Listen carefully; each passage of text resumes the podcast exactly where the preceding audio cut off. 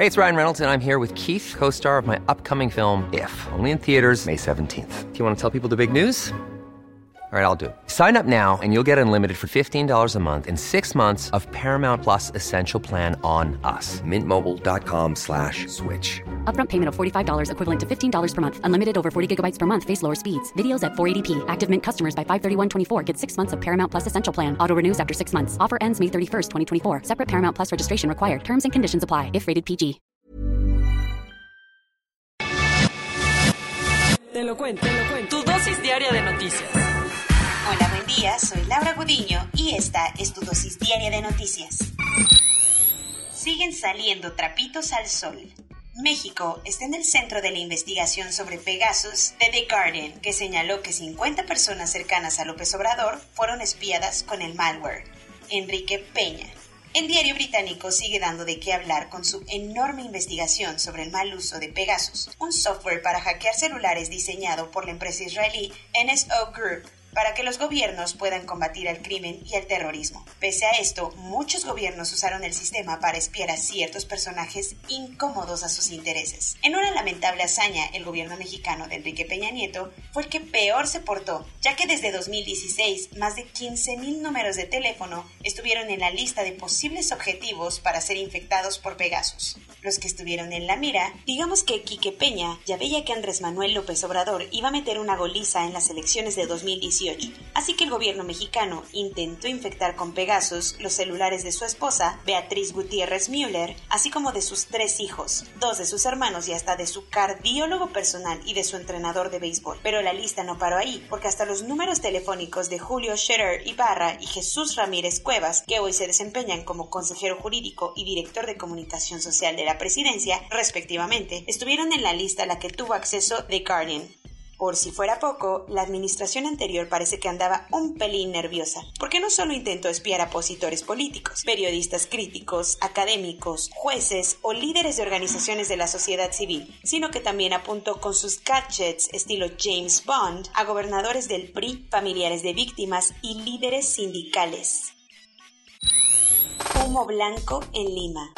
Tuvo que pasar casi un mes para que las autoridades electorales confirmaran que el socialista Pedro Castillo será el próximo presidente de Perú. El 6 de junio pasado, Perú celebró su segunda vuelta presidencial, que enfrentó a Keiko Fujimori, la hija del encarcelado expresidente Alberto Fujimori, contra Pedro Castillo, un antiguo profesor con ideas socialistas, pero no tan progre como para apoyar los derechos LGBT o postulados feministas. Pero la votación fue todo menos tranquilita y la polarizada situación que se vive en el país se reflejó en los resultados, que estaban mega empatados con apenas unos miles de votos en favor de Castillo. Ante esto, Keiko Fujimori aseguró que hubo un fraude y presentó todas sus denuncias ante el Tribunal Electoral, el cual tomó su decisión ayer. ¿Cuál fue? Tras analizar todas las impugnaciones y contra el 100% de las actas, el Jurado Nacional de Elecciones desestimó las acusaciones de fraude y le dio la victoria a Pedro Castillo, que se convertirá en el próximo presidente de Perú. Así que los resultados oficiales marcan que Castillo ganó con el 50 40.12% de los votos, frente al 49.87% que obtuvo Fujimori, quien ayer reconoció los resultados. Cuentos cortos. El INEGI presentó ayer los datos de junio de su encuesta nacional de seguridad pública urbana, en la que le preguntan a la población qué tan insegura se siente en el lugar donde vive. Para sorpresa de absolutamente nadie, la encuesta reveló que el 66.6% de los entrevistados se sienten súper nerviosos e inseguros en sus ciudades y municipios. Los que peor la pasan son los habitantes de Fresnillo, Cancún y Ecatepec, que fueron las localidades peor evaluadas en el ejercicio. Para que te des una idea, el 96.2% de los habitantes del municipio zacatecano creen que vivir ahí es un peligro.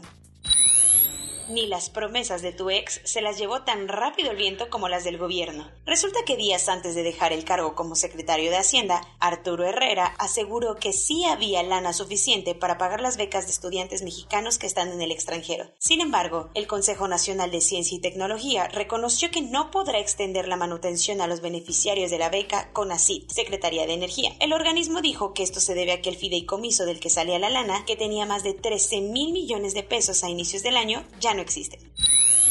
El INE anda vuelto loco investigando la posible venta ilegal del padrón electoral del 2018, que trae datos personales muy valiosos de más de 95 millones de mexicanos. Las alertas se encendieron luego de que en un foro dedicado a la compra y venta de información de dudosa procedencia, ofertara el pasado 14 de julio una base de datos que contendría el padrón electoral. El INE dijo ayer que ya están investigando los hechos y aseguró que, con la información preliminar con la que cuentan, están casi seguros que no se trata de los datos para la pasada elección del 2021.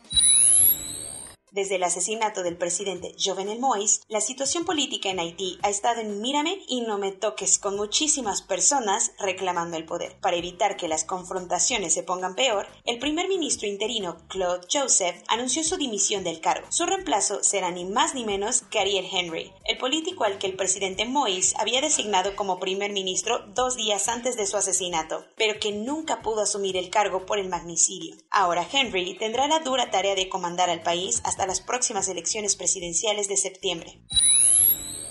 Paul Hodgkins, un ferviente seguidor de Donald Trump, fue sentenciado a ocho años de prisión por participar en la toma del Capitolio de Washington el pasado 6 de enero. El sujeto que entró hasta el pleno del Senado con una playera de apoyo al expresidente es uno de los más de 570 acusados por participar en la turba. Hodgkins, que es originario de Tampa, Florida, se convirtió en la primera persona condenada por estos hechos dignos de The Designated Survivor, lo que podría abrir la puerta para que muchos de los revoltosos también acaben tras las rejas.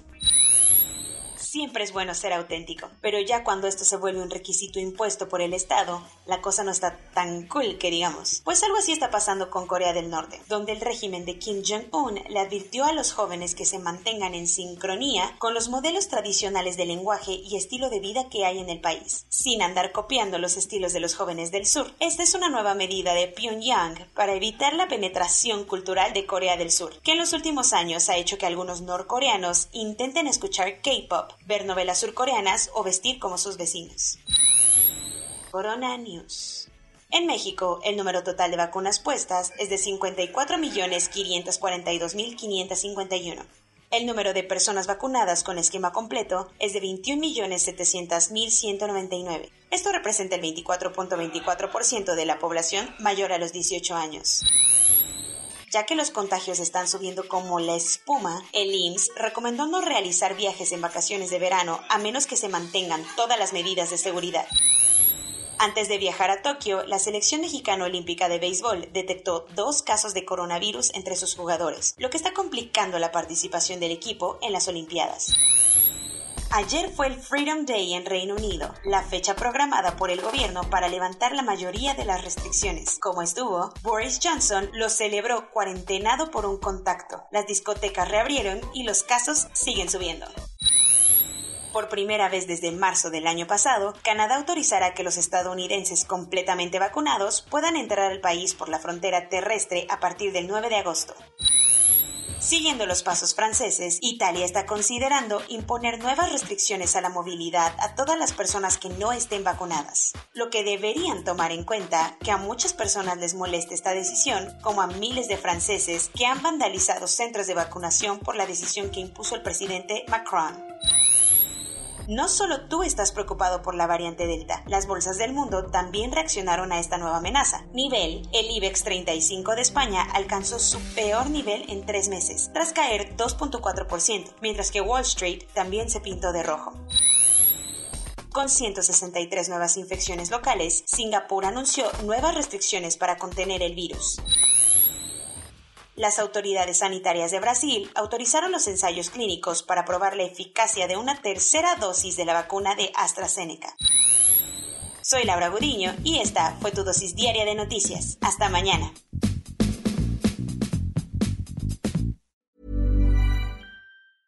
Hey, folks, I'm Mark Marin from the WTF Podcast, and this episode is brought to you by Kleenex Ultra Soft Tissues your ally to help tackle your allergy symptoms this season. I love the change of seasons, but nobody loves pollen and all those other things floating in the air that make you sneeze during this nice weather. Kleenex Ultra Soft tissues are hypoallergenic and allergist approved. So fight back against watery eyes and runny noses without worrying about irritating your skin. For this allergy season, grab Kleenex and face allergies head on.